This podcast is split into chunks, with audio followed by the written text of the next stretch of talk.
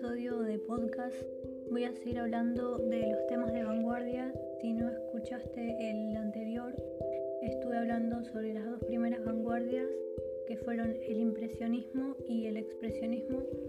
Hoy voy a seguir con fauvismo y futurismo, que esto sería desde el año 1904 hasta más o menos 1944 y en el próximo voy a estar hablando de las otras dos vanguardias que faltan, que son el dadaísmo y el surrealismo. Con eso terminaría todo, pero eso es de lo que voy a estar hablando hoy.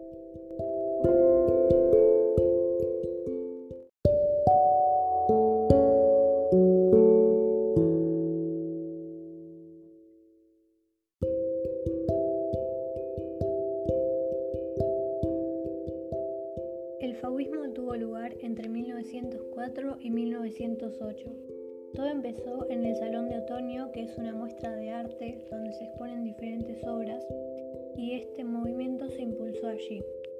Las imágenes fauvistas pueden tener diferentes tipos de figuras o fondos y se intercalan entre figura y fondo simple o figura y fondo complejo y se pueden intercalar diferentes opciones de ellas. El color se utilizaba como ellos querían, pero no para los sentimientos. Esa es una diferencia con el expresionismo. Lo hacían para expresar vibraciones en el entorno. Algunas de sus características era que usaban pinceladas marcadas y cortas, también de distintos colores. No usaban el negro remarcado como en el expresionismo. Se ve que tienen distintas diferencias con esta otra vanguardia. También solían representar muchos elementos de la naturaleza como colores saturados o puros, paisajes, tampoco definían líneas y hacían todas las obras sin mucho detalle. No hacían bocetos antes de pintar porque no les interesaba el foco de luz. También pintaban para expresar eh, sentimientos como la angustia, pintaban rostros, vivencias de la ciudad y como nombré antes, se intercalaban fondos, figuras y su simpleza o complejidad. Mostraban vivencias cotidianas y buscaban con los colores que querían, no específicamente los colores reales de un objeto, no tenían mucha perspectiva o no muy concreta.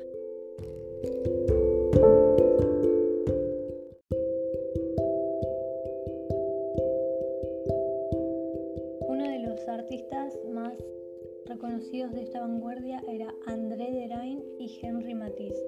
Estos dos eran dos pintores y artistas franceses y sus obras eran muy destacadas en esta vanguardia.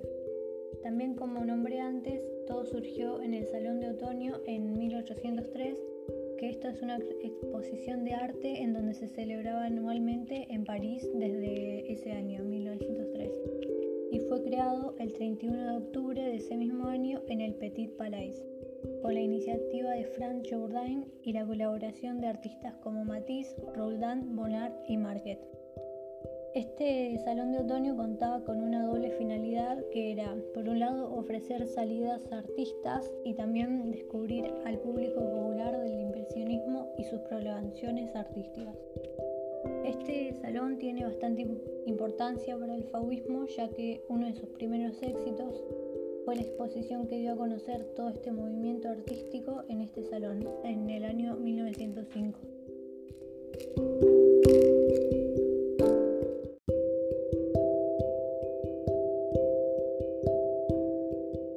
Luego tenemos el futurismo que tuvo lugar desde 1909 hasta 1944 y este era un movimiento italiano que buscaba reflejar el movimiento, el dinamismo, la fuerza, las máquinas, lo nacional y sensual y todo lo que se consideraba moderno en ese momento. Eh, solían pintar muchas máquinas, deportes, guerras, entre otras cosas. Se inició por un manifiesto de Marinetti que decía que querían romper las formas tradicionales y también anunciaba a la sociedad la llegada de un arte orientado al futuro. Cuenta con dinamismo y movimiento y se, solían repetir elementos. Tiene características del cubismo, eh, se, se relacionan bastante con el cubismo, pero tienen algunas diferencias como de la forma que repetían elementos. También los artistas futuristas rechazaban los museos porque consideraban que eran como un cementerio, así lo llamaban porque no les gustaba dejar sus obras ahí. También eran autodidactas, es decir, que se autoenseñaban, no les gustaba la idea de tener a un maestro o alguien que les enseñara.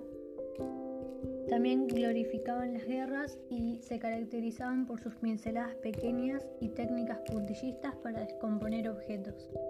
Empezaron a darle uso a la luz artificial, este fue un gran paso para las vanguardias, y también usaban colores puros, primarios y quebrados. Esto lo que hacía era representar la luz. En su momento la crítica los rechazaba y eran bastante desvaloradas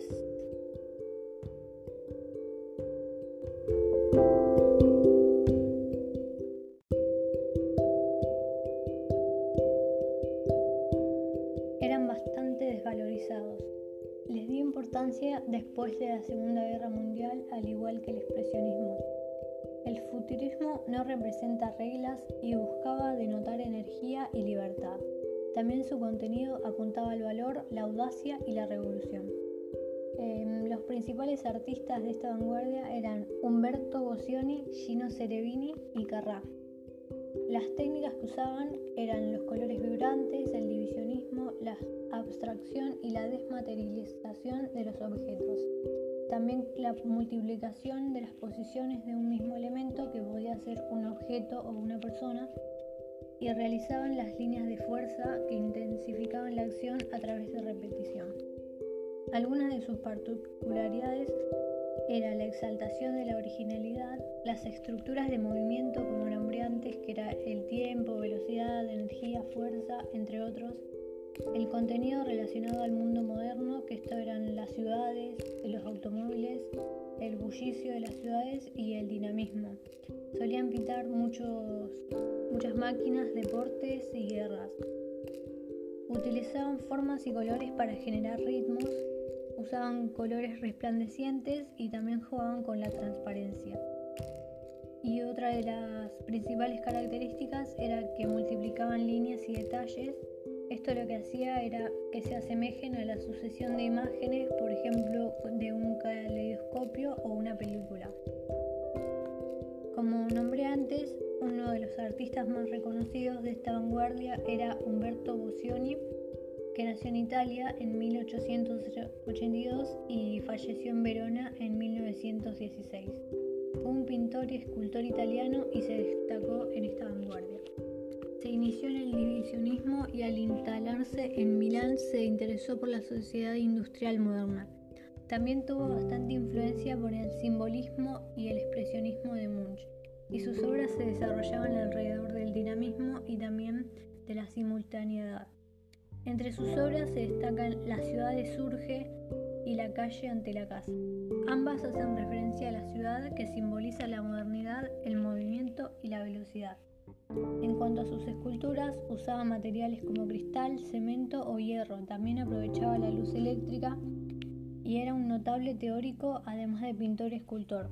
Desarrolló conceptos para el desarrollo del futurismo como el de las líneas y fuerza, simultaneidad, compenetración de planos y expansión de los cuerpos en la superficie.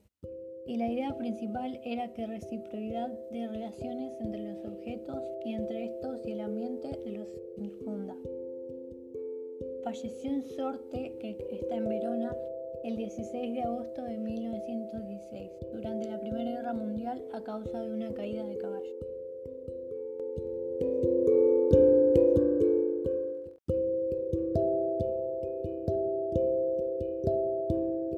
Estas son las dos vanguardias del episodio de hoy. En el próximo voy a estar hablando de dadaísmo y surrealismo que van desde los años 1915 hasta 1940. Luego terminan, este va a ser el tercer episodio, pero hasta hoy son estos dos.